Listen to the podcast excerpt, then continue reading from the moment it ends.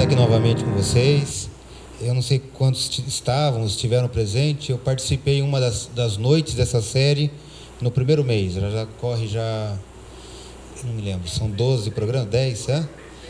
Três meses, né? Eu estava no primeiro mês, no acho, terceiro ou quarto programa, e infelizmente não pude acompanhar outras, outras partes.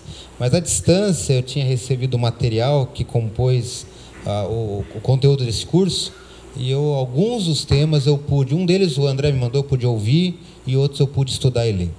Eu não sei a avaliação ou a impressão que vocês tiveram dessa série, mas a Bíblia deixa muito claro para mim e para você que há uma promessa de Deus, é uma disposição de Deus para derramar poder para a sua igreja.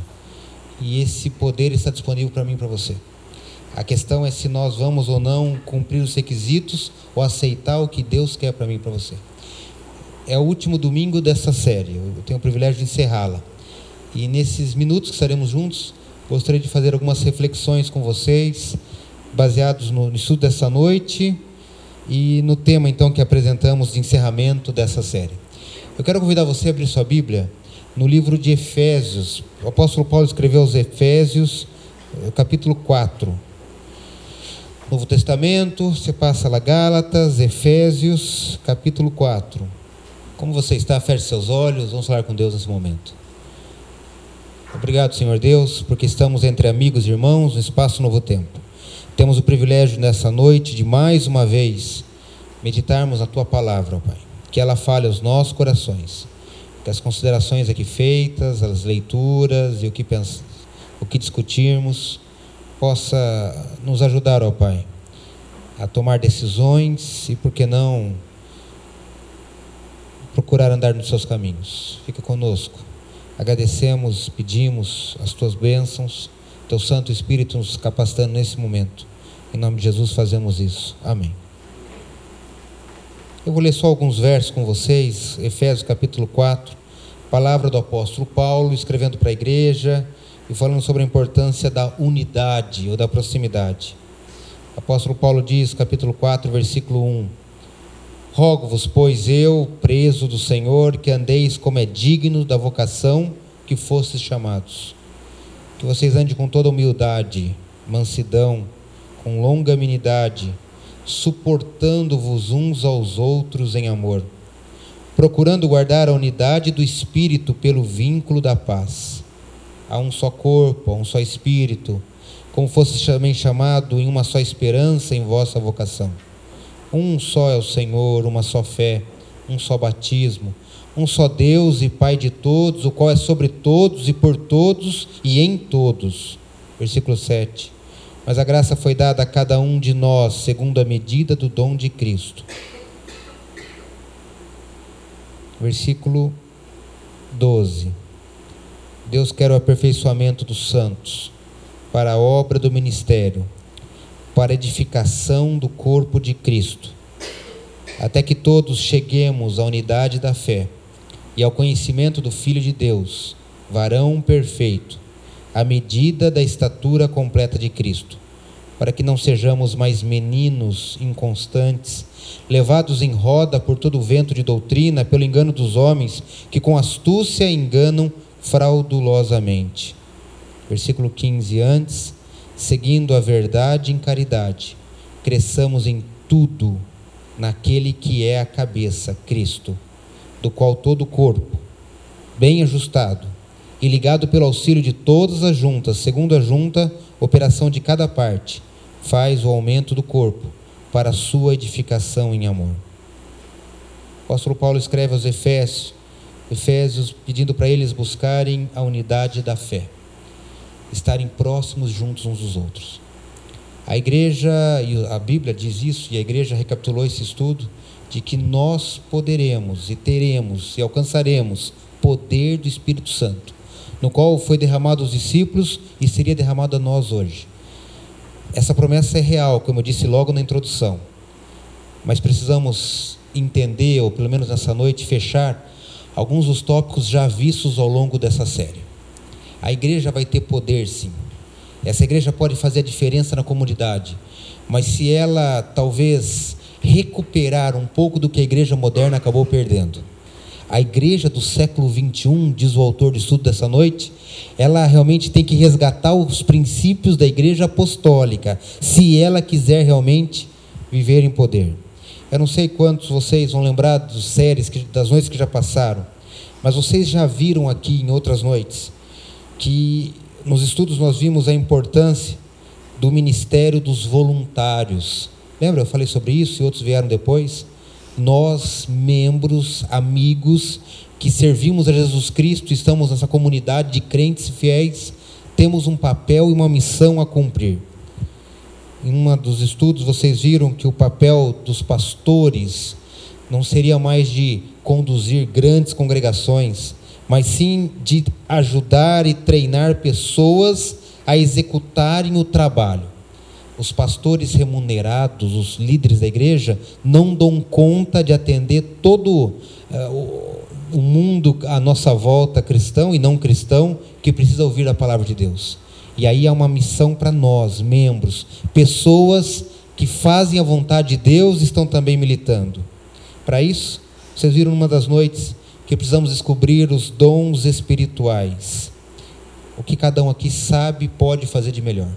E esses dons, com a ajuda e inspiração de Deus, do Espírito Santo, podem ser usados na obra de Deus. Para isso também nós vimos que as pessoas na igreja, aqui na comunidade, precisam ser treinadas, precisam ser motivadas a participar desse ministério e precisam sair atuar aí fora. Enfim, o que nós vimos nos outros estudos, então, diz que deveríamos agir neste grupo religioso como a igreja era no passado. E que passado me refiro? Ao começo da igreja cristã apostólica, quando os discípulos se reuniram e receberam o poder do Espírito Santo. Era um grupo pequeno, era um grupo com muitas limitações, sem recursos financeiros, audiovisuais ou tecnologia, mas impactaram o mundo milhares de pessoas se converteram ao cristianismo no primeiro século, né, de um grupo de, de dezenas de pessoas, explodiu esse número. E mesmo com perseguição religiosa, com prisões e mortes, o cristianismo cresceu de uma forma estrondosa pelo antigo mundo, porque eles tinham o poder do Espírito Santo. E esse modelo bíblico cristão de como formou e foi fundada a igreja deveria ser buscado por nós hoje, em 2016. Que modelo é esse? Como deveria ser essa igreja? Nós vamos discutir nessa noite um pouco do que já foi visto em outros momentos. Pode ter certeza que esse modelo bíblico não é implantado do dia para a noite. Não dá para encerrar a série hoje e falar, olha, então a partir de semana que vem nós vamos formar ou trabalhar como a igreja do passado. É difícil mudar em pouco tempo um sistema que a igreja já usa há mais de 100 anos. Será que vocês conseguem me entender? A igreja hoje tem um formato igrejas grandes, movimentadas, as pessoas acostumadas a virem, sentarem, se servirem e assistirem um culto, ir embora.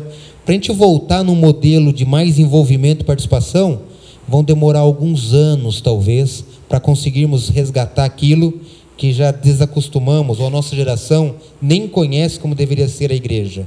Por isso, a questão é buscarmos uma renovação da igreja pedir em oração o Espírito Santo, pedir de coração para Deus abençoar nossa igreja, para que possamos voltar no modelo da igreja do Novo Testamento, ou até mesmo o modelo do chamado Adventismo primitivo, quando essa igreja surgiu nos Estados Unidos no século passado. A ideia, queridos, eu já vou adiantar alguns tópicos, é que voluntários, eu e vocês, façamos o trabalho de Deus e não depender só dos ministros ordenados, pagos ou dos líderes religiosos. Eu não deveria deixar só para aquele que vem aqui à frente falar, mas eu também fazer a minha parte. Para isso, eu preciso então descobrir o meu dom, trabalhar e desenvolver o meu ministério. E isso é um processo gradual. Ele não é rápido, não é pronto, vai se levar um tempo. Mas enfim, as pessoas precisam começar a aprender e deveríamos começar a mudar a partir de agora. O pastor não, se, não consegue dar conta de fazer todo o trabalho evangelístico.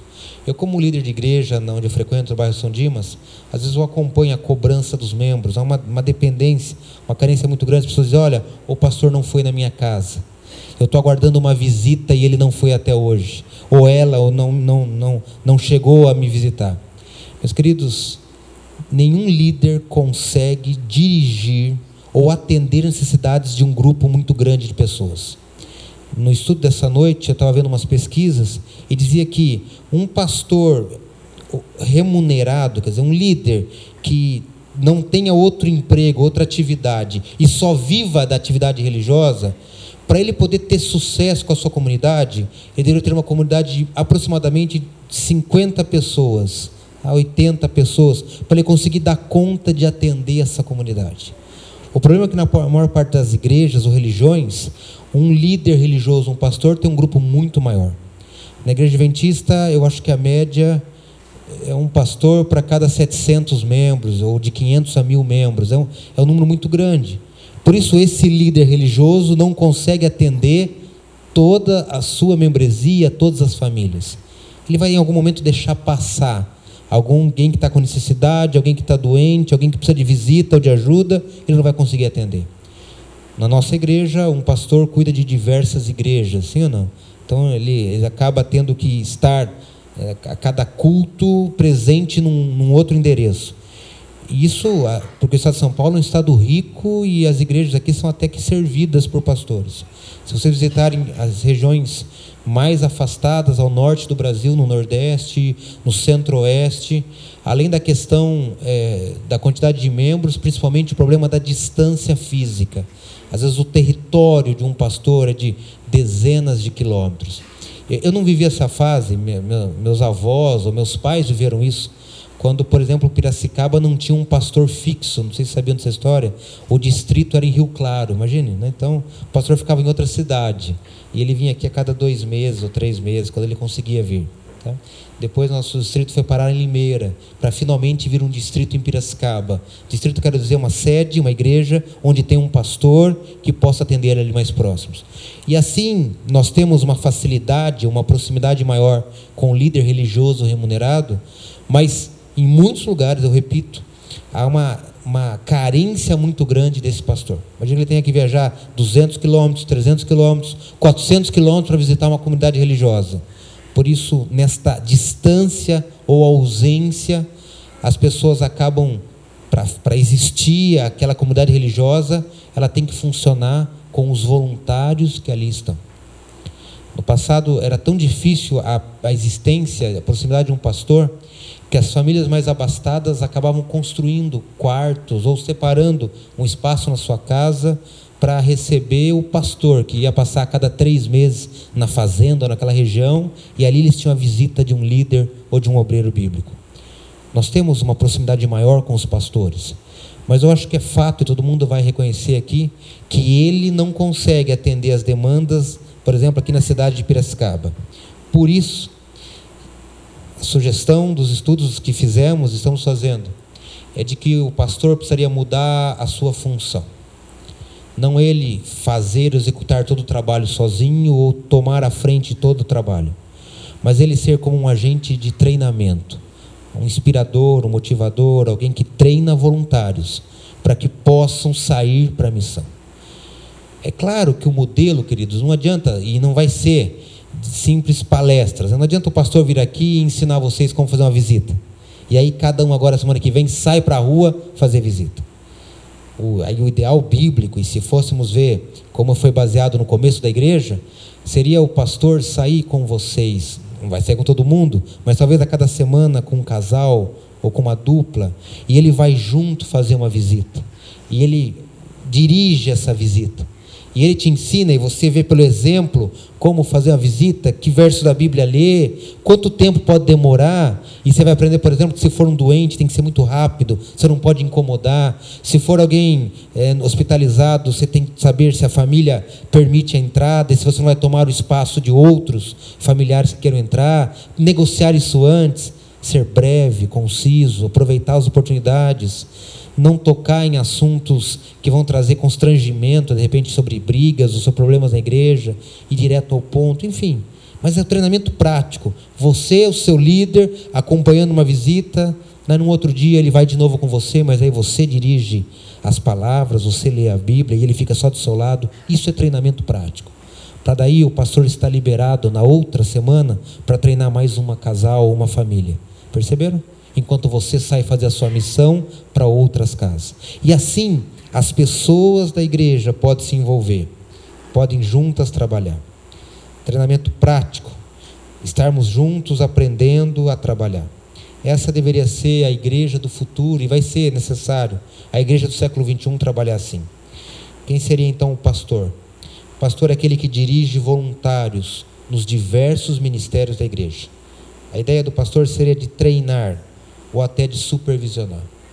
Me permito a sinceridade. Os nossos pastores também estão tendo que aprender isso. Nos seus, é, nas suas reuniões de liderança, também estão ouvindo sobre isso.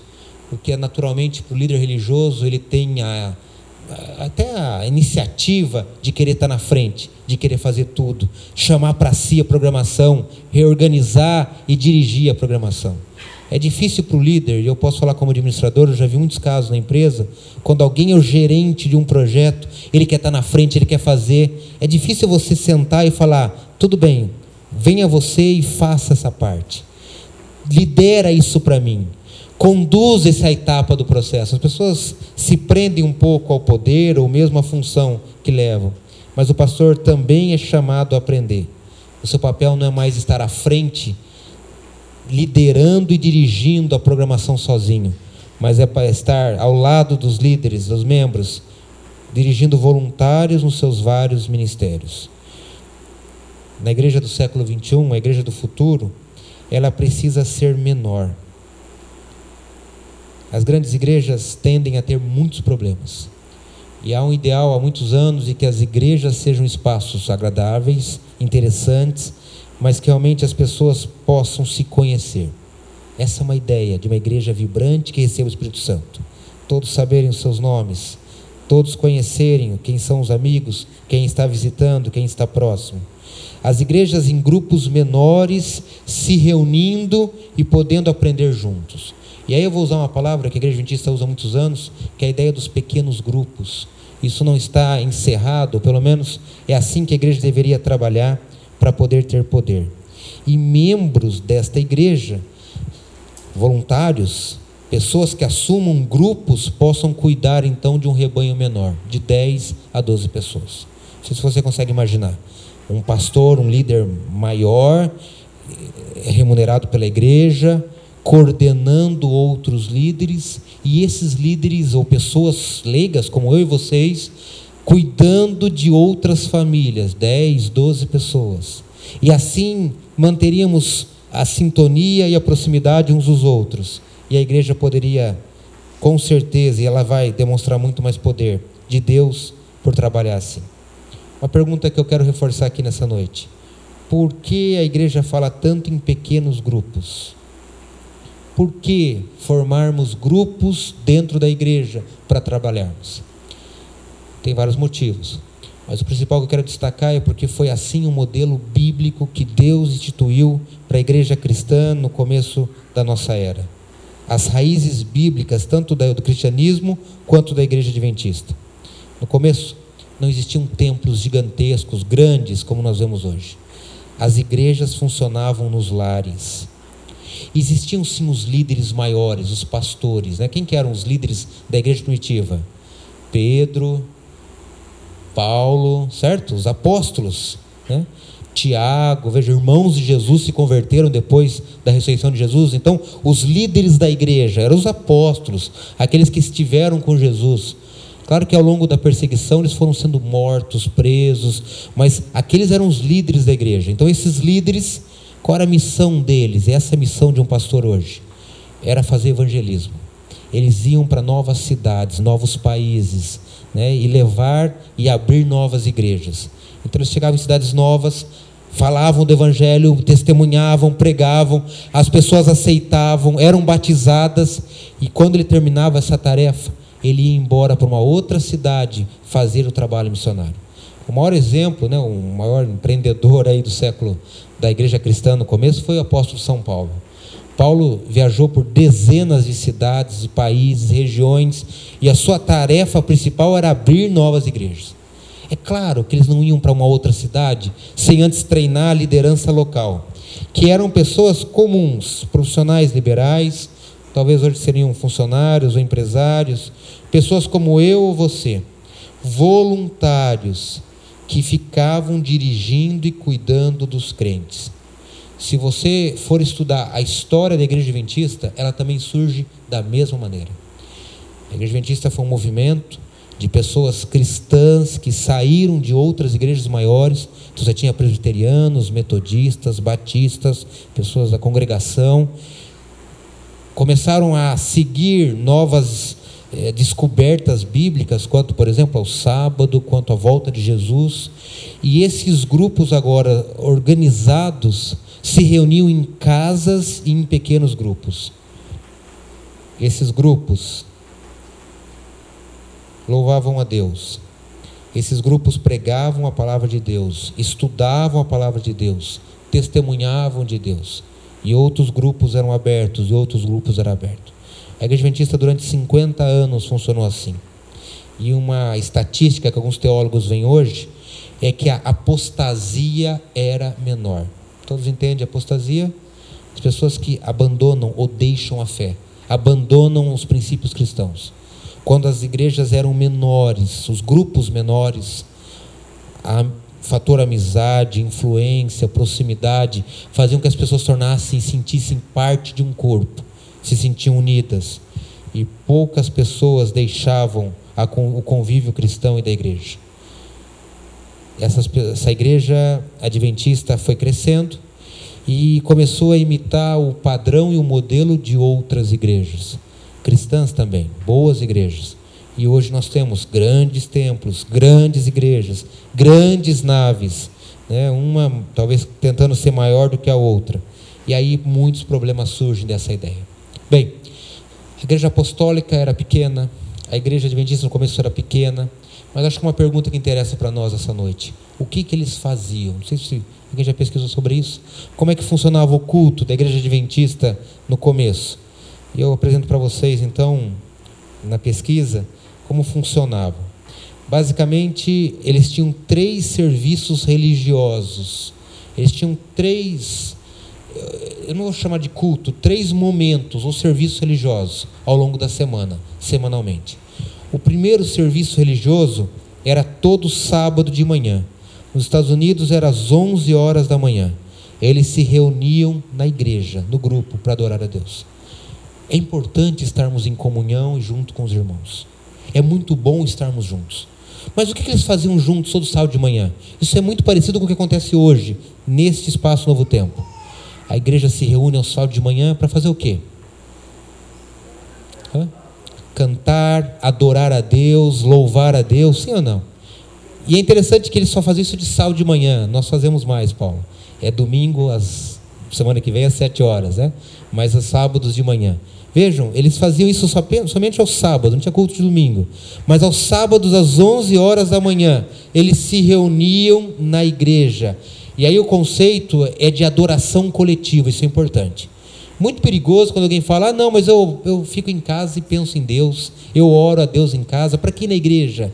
É muito bom a sensação de pertencimento, de você se encontrar com outros irmãos, de estar junto. Mesmo que você esteja num grupo pequeno se reunindo na sua casa, você tem que semanalmente buscar a Deus e louvar junto com outros irmãos. A igreja tem uma função e tem um papel adoramos a Deus publicamente, louvamos a Deus, testemunhamos dele. As pessoas conhecem a cada um de nós, nós, nós nos ligamos como irmãos e um pode ajudar o outro, apoiar o outro. É importante estarmos juntos.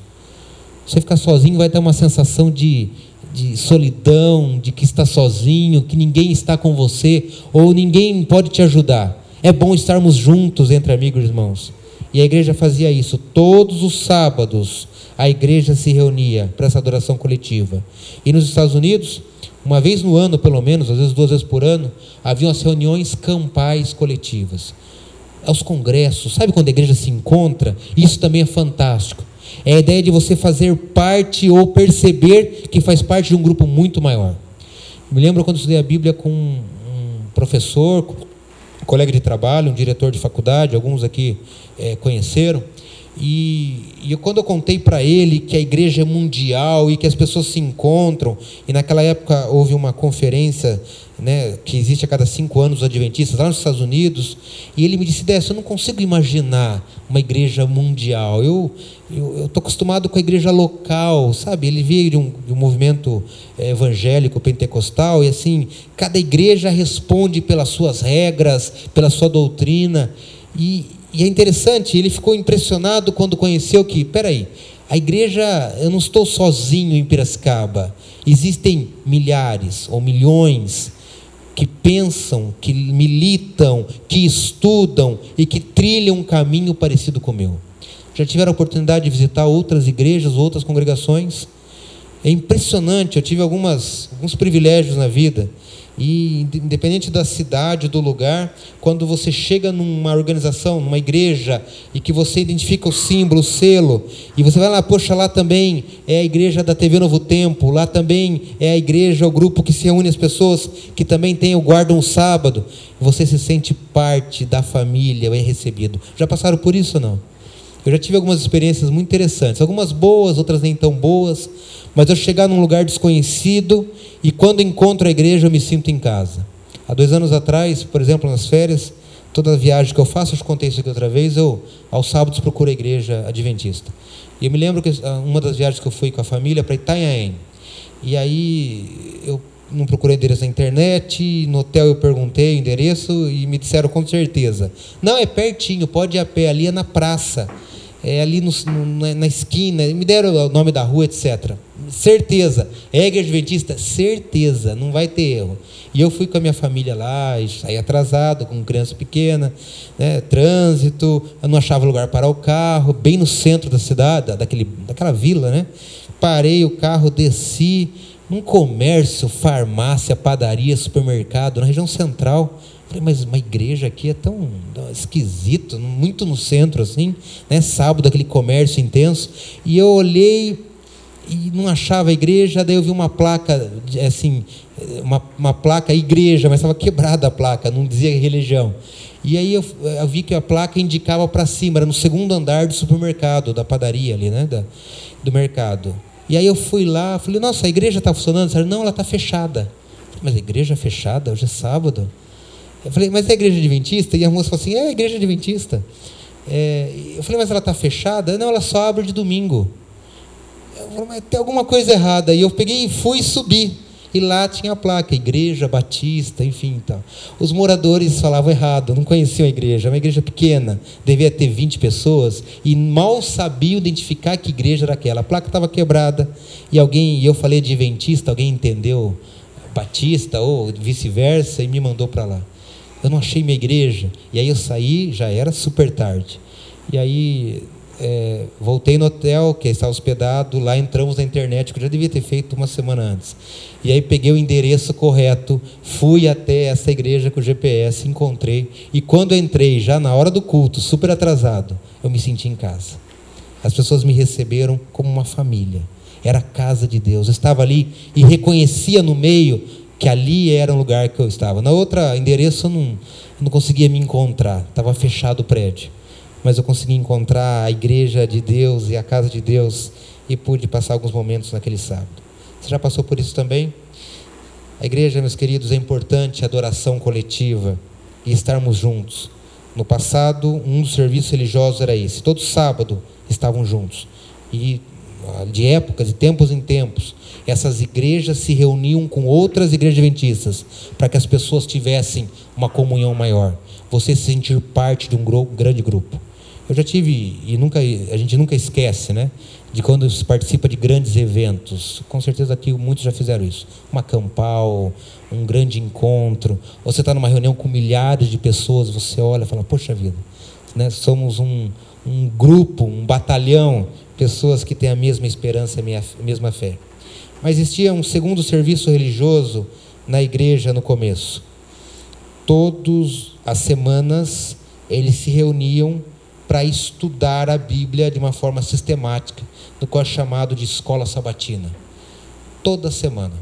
Em alguns lugares era no sábado à tarde, podia ser na sexta-feira à noite ou no sábado pela manhã, mas uma vez por semana eles se reuniam em grupos pequenos para, de uma maneira sistemática, estudar a palavra de Deus. Escola sabatina. Os evangélicos têm, na sua maioria, a escola dominical. É um espaço, um serviço da igreja em que as pessoas são matriculadas com uma escola para poderem estudar a palavra de Deus. A igreja também é para isso, para aprendermos. E você e eu precisamos ter esse vínculo com o estudo regular da palavra de Deus. Mas existia um terceiro serviço religioso, que era o chamado pequeno grupo. Sabia disso?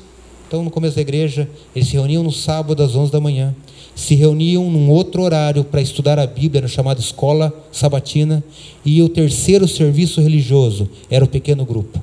Eles se reuniam em grupos de 10 a 12 pessoas, em casas, para ali praticar o desenvolvimento social. Sabe qual é a palavra-chave aí? Relacional. As pessoas se comunicarem. O autor do estudo desta série propõe que a nossa igreja só vai ter sucesso, só vai receber o Espírito Santo se voltarmos às origens da igreja. A origem da igreja é nos reunirmos coletivamente como agora. Sim, é o culto, a adoração, o louvor, a oração pública. É também estudarmos a Bíblia sistematicamente. Podemos fazer isso. Essa igreja se reúne aos sábados de manhã para isso. Ou se tiver cultos ao quinta, ou no próprio domingo mais cedo. Mas estudarmos a Bíblia de uma maneira regular e sistemática. Mas eu queria destacar nessa noite, e eu encerro a, a parte, que eu e você precisamos começar a procurar a oportunidade para nos relacionarmos. Recentemente, a Igreja Adventista tem incentivado muito os pequenos grupos. E algumas pessoas estão entendendo errado o conceito de pequeno grupo. Alguns acham que pequeno grupo é, uma, uma, é um padrão similar à escola sabatina, ou seja, estudar a Bíblia. Estudar, estudar, estudar. Não. O estudo da Bíblia é na escola sabatina. O pequeno grupo tem o objetivo de envolvimento e desenvolvimento das pessoas, ajudar o membro a crescer espiritualmente. Sabe o que eles faziam nos pequenos grupos no passado? Eles oravam, eles cantavam, eles davam testemunho, eles se relacionavam. Sabe que nosso Deus é santo, perfeito, e Ele quer que você, como cristão, se desenvolva física, mental, social e espiritualmente. Sabia disso? E na igreja nós temos esse privilégio também. Você tem que procurar o equilíbrio, se desenvolver fisicamente, mentalmente, espiritualmente. Mas é no pequeno grupo que deve haver o relacionamento social ou, é um sinônimo aqui, relacional. Pessoas se relacionando com outras. Na verdade, meus queridos, isso é fundamental para a igreja ter sucesso. Nós mantermos a comunhão e a amizade. Podemos estudar a Bíblia no pequeno grupo? Claro, você vai orar, vai cantar, vai ler um texto bíblico. Mas não é o objetivo primeiro do pequeno grupo o estudo da Bíblia profundamente. Mas sim confiarmos e contarmos uns com os outros. Desenvolvermos a nossa fé. Se você for ver pesquisas da igreja, por que, que as pessoas saem da igreja? Com certeza vocês devem já ter visto isso, ouvido sobre isso. Por que, que há perda de membros nas igrejas cristãs? Na igreja adventista, especialmente, o maior motivo das pessoas abandonarem a igreja, se forem entrevistadas, por que, que saíram da igreja, não é por questões doutrinárias. Sabiam disso, não? Dificilmente alguém sai e fala: Olha, eu não saí porque eu não concordo com a doutrina. Difícil. Alguém debater e dizer: Não, mas está errado, a igreja está seguindo errado os mandamentos ou não está seguindo doutrina. Sabe por que as pessoas saem da igreja? Problemas de relacionamento. Não é por aí? Porque as pessoas não se encontraram, ou porque as pessoas brigaram, porque as pessoas se desentenderam, porque as pessoas não se conversam. É por isso que a igreja, para ter poder, ela precisa estar preparada, ou precisa buscar estar nesses grupos, buscando se relacionar. As pessoas buscando estar próximas umas às outras. Às vezes, publicamente aqui, não vou contar de um problema de saúde, de uma dificuldade ou de um problema que estou enfrentando. Mas num grupo de pessoas eu posso criar um vínculo e uma amizade. Consegue entender esse desafio? O Espaço Novo Tempo está disponível e está disposto a fazer isso. A questão é de nós nos encontrarmos, é nós nos programar de aproximar, é criarmos as chamadas panelas ou grupos de afinidade. Pessoas que possam é, estar conosco, para que possamos juntos nos fortalecer. É assim que as pessoas faziam no passado. A promessa de Jesus foi clara para mim e para você, está registrada na Bíblia. Pode ser reunidos apenas duas ou três pessoas apenas. Pode ser um grupo muito pequeno. Mas se as pessoas estiverem reunidas em nome de Jesus Cristo, Ele vai estar ali com você. Sabia disso? Estaremos ancorados, tendo ajuda. Nessa geração atual, as pessoas estão conectadas, mas estão distantes umas das outras. Dentro de uma mesma casa, as pessoas já não conversam mais. Sabiam disso? Pais, filhos, familiares. As pessoas estão tão envolvidas e tão ligadas em tantas coisas que não há mais diálogo e conversa. E Deus, que nos criou como pessoas sociais e que precisam se relacionar, quer que façamos isso aqui na igreja. Com quem você andar, com quem você conviver, é como você vai se portar e vai parecer. Sabia disso? Se estivermos no meio cristão, de pessoas cristãs, que apesar de falhas e defeitos estão tentando acertar, nós vamos ter sucesso. Mas se nós começarmos a visitar ou fazer parte de outros grupos, com certeza estaremos imitando as tendências de outro grupo. Esse é um desafio para a igreja e a mensagem fica para nós hoje. Meus queridos, há alguns desafios que vocês viram aqui nessa série. Primeiro, a igreja precisa restaurar o ministério voluntário. Cada um de nós aqui saber que tem uma missão, algo a fazer. Segundo, os próprios pastores precisam ser reeducados para serem treinadores e não só os líderes principais. E agora, no estudo dessa noite, eu gostaria de encerrar essa série dizendo que uma outra missão da igreja seria estabelecer os pequenos grupos para que possamos uns cuidar dos outros. Há muitas coisas ruins aí fora e precisamos saber que tem alguém pensando em nós, orando por nós, se preocupando com cada um de nós. Eu tenho certeza que, e se alguém aqui passou por isso, poderia ter é, testemunho próprio para dizer. Quando você chega num lugar muito grande, que você entra e sai, ninguém te cumprimenta, ninguém conversa com você, você não se sente parte daquele espaço, daquele lugar. Mas uma das coisas mais gostosas que tem, e mais raras cada vez mais, é quando você não vai em algum lugar, alguém te liga perguntando: Olha, senti sua falta. Você não apareceu. Tá tudo bem? Aconteceu alguma coisa? Eu não sei se vocês se chocam, mas eu fico chocado. Às vezes aparecem histórias na TV de pessoas que são descobertas nas suas casas mortas há vários dias. Já viram isso? Não? Que judiação. São pais abandonados, mães abandonados pelos filhos. Quer dizer, quando começa a cheirar mal a casa, alguém vai lá, um vizinho entra e encontra uma pessoa ali há vários dias mortas. Ninguém ligou para ela. Ninguém sentiu sua falta. Ninguém se preocupou com ele e com ela durante muito tempo. Meus queridos, ninguém gostaria e vai querer passar por isso. Precisamos ter o sentimento de pertencer a uma família de pertencer a um grupo. Quando eu vou dormir à noite, eu sei que eu tenho uma esposa, minhas filhas, mas é muito bom saber que eu tenho irmãos e amigos que se preocupam comigo, que oram por mim, que vão me mandar algum recado em algum momento, perguntando se eu preciso de alguma coisa. Precisamos restabelecer isso. Você pode não saber falar, dar estudos bíblicos ou fazer grandes coisas, mas você pode fazer um ministério, por exemplo, de apoiar e ajudar outras pessoas sabe, de pôr a mão no ombro, dar um abraço dizer: Olha, eu vou orar por você, me preocupo com você. Eu gostaria de te ajudar, eu gostaria de te apoiar. Conseguimos fazer isso? Você está disposto a fazer isso? Esse é um convite que eu faço para você nessa noite. Essa igreja tem toda a capacidade e a disponibilidade de receber o poder de Deus. Mas para isso temos que estar dispostos, abertos. E o convite dessa noite é para procurarmos aqui dentro pessoas para nos aproximarmos, apoiarmos uns aos outros. E esses grupos, juntos, poderão então encontrar o poder de Deus. É um desafio, queridos, que eu levo não só para cá, mas eu vou levar para minha igreja também, para que possamos criar esses grupos. Cada vez mais as pessoas estão tão distantes, né? De nós, tão, tão estranhas, por que não aproveitarmos para nos juntar? Essa semana eu tive uma situação muito delicada na minha casa. Eu não sabia como resolver, para ser sincero. Meia-noite tocou o interfone da minha casa. E eu Poxa, ninguém normalmente vai na sua casa esse horário. Eu atendi o interfone e uma pessoa começou a pedir ajuda do outro lado. E eu fiquei um pouco assustado, porque é, minha rua é bastante escura, é uma rua sem saída. E eu falei: Olha, meu querido, eu não posso te ajudar hoje.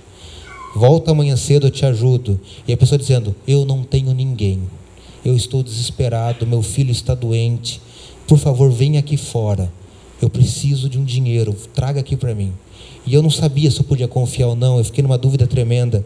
E disse: Olha, mas então me dá seu nome, seu telefone, algum meio de contato, eu vou te procurar amanhã cedo. Ele: Eu preciso agora desse dinheiro, meu filho está doente, e eu trabalho de noite, isso não sei onde. Contou uma história comprida, e eu fiquei numa dúvida tremenda se a pessoa era de boa fé ou não.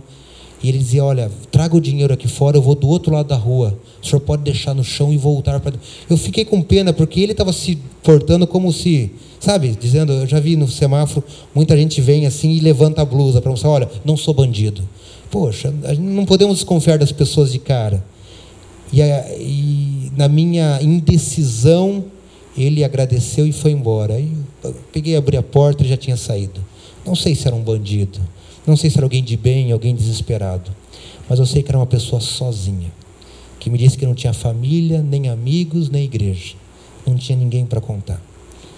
Não sei o que aconteceu com ele, mas eu sei que e senti que eu poderia estar naquela situação dele, que eu também preciso ter um grupo de apoio que possa me ajudar, de um grupo que possa estar comigo. Quando era criança, esta igreja me ajudou me ajudou e minha família a nos conduzir nos caminhos de Deus. Quando nós tivemos necessidades financeiras, falta de comida, de energia elétrica, de água, esta igreja nos ajudou. Quando nós tivemos problemas e dificuldades diversos, esta igreja nos apoiou. Percebam que a comunidade, as pessoas podem nos ajudar. E hoje que eu tenho emprego e sou adulto, casado, talvez eu possa talvez retribuir e ajudar outras pessoas. E assim seguimos até Jesus voltar. Esse é um convite para mim e para você. Que Deus possa me abençoar, te abençoar, para que juntos possamos buscar e receber o poder de Deus. E esse poder virá quando estivermos juntos e unidos. Nós vemos o começo de Efésios capítulo 4. O conselho de Paulo é para que possamos estar unidos, porque é uma só fé, é um só batismo, é um só Deus. A unidade é fundamental para o sucesso da igreja. Que Deus possa nos abençoar a fazermos a diferença nessa cidade, nesse bairro, sendo um grupo unido. E que as pessoas, quando passem na frente, vejam: poxa, ali estão pessoas diferentes, que não só falam de Deus, mas vivem o amor de Deus. Vamos colocar, vamos colocar em pé, vamos falar com Deus através da oração.